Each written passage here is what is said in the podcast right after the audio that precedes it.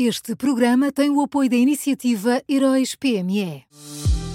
Já são conhecidos os semifinalistas da sexta edição dos Heróis PME. Chegou a hora de partilhar a sua opinião. Vote já na sua história favorita em heróispme.pt e ajude a selecionar os finalistas de cada categoria. Tem até ao dia 19 de maio. Esta é uma iniciativa Unit Consulting.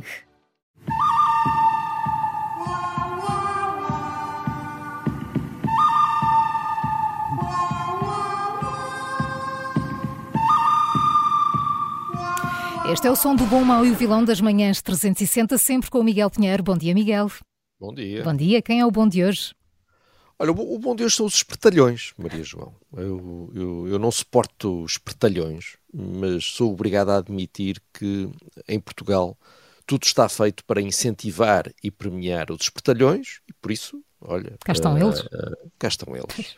Uh, eu, não, eu, não, sei se vocês se lembram, no final de 2020 surgiram os espertalhões das vacinas. Nós ontem ficámos, ficámos a conhecer novidades sobre eles. nessa altura, os portugueses estavam fechados em casa por causa de uma pandemia, havia pessoas doentes, havia pessoas a morrer, havia problemas nos hospitais e nessa altura surgiu uma vacina. e como ainda havia poucas doses, foram definidos grupos que estavam uh, mais em risco e que, e que, teriam, como é natural, prioridade no acesso a essa vacina. Uh, mas de repente, uh, os jornalistas começaram a descobrir que de norte a sul do país havia muitas pessoas que estavam a furar a fila.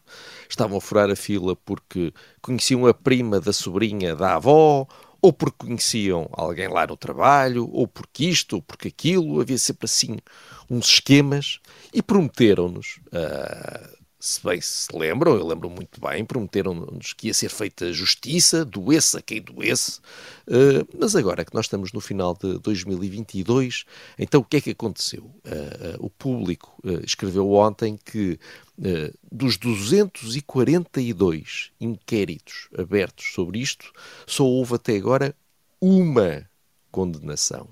Uma. E atenção, Uh, foram fechados vários inquéritos, não é que esteja tudo, tudo, tudo em aberto, não é? Uh, pelo caminho até ficámos a saber que a Direção-Geral da Saúde andou a arrastar os pés na partilha de informação com a Justiça, obrigando o Ministério Público a, a recorrer a tribunais superiores para conseguir obter dados que eram essenciais para a investigação. Portanto, 242 inquéritos, uma condenação. É, é tal coisa. Em Portugal vale sempre a pena ser espertalhão, não vale a pena. Pois, sobretudo se tiver a complicidade da Direção-Geral de Saúde, como é o caso, parece, não é? Fica uma lição para a vida, Paulo. É. Vamos Olha, ao mal, Miguel? Ai, desculpa, Miguel. Vamos ao, vamos tinha, ao mal. Tinha não, a nossa produtora a falar-me ao ouvido e não percebi que querias só, continuar. Só, só, me queria certificar que o Paulo está a tomar notas. Está sim. No telemóvel, Olha, em post-its. Para, para furar filas a notas. Para furar filas. Olha, o mal, o mal é o, é o, é o Parlamento. Uh, ontem os deputados chumbaram definitivamente a possibilidade de realização de um referendo sobre a eutanásia.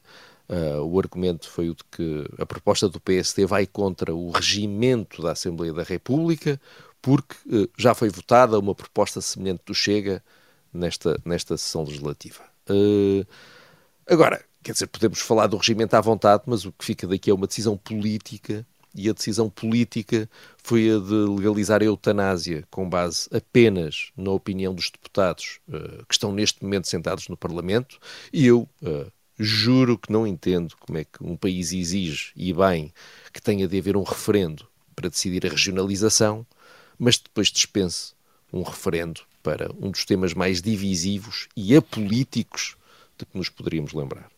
Eu aí não te acompanho, já sabemos eu isso, sei. mas pronto, olha. Olha, daí, daí resolvíamos isto tão bem, um homem um voto. Paulo. Exato. Ainda, era, empate, era, era, um empate, se calhar. Não, um, um, empate para saber se íamos a referendo, atenção. Pois, a Maria, a Maria João tinha voto de qualidade. Eu desempatava isto. O vilão quem é?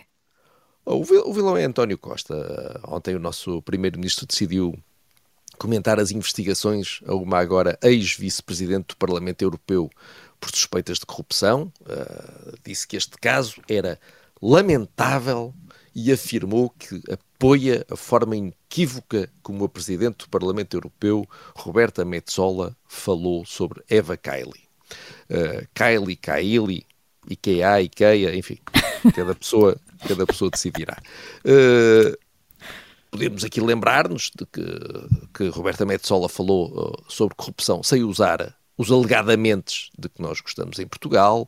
Uh, disse que, como haverá sempre alguém para quem uma mala de dinheiro vale sempre o risco, é preciso tomar medidas uh, urgentes para defender a democracia europeia. Enfim, uh, disse coisas muito duras.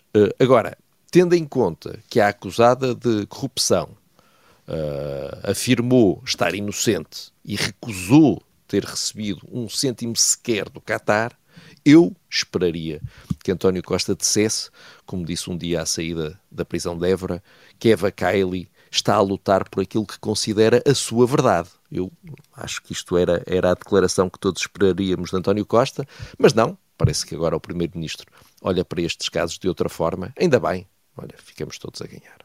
Vamos então ao resumo. O bom desta quarta-feira são os espertalhões, o mau, o Parlamento e o vilão é António Costa. Foram estas as escolhas do Miguel Pinheiro na Rádio Observador e que também pode ouvir a qualquer hora em podcast.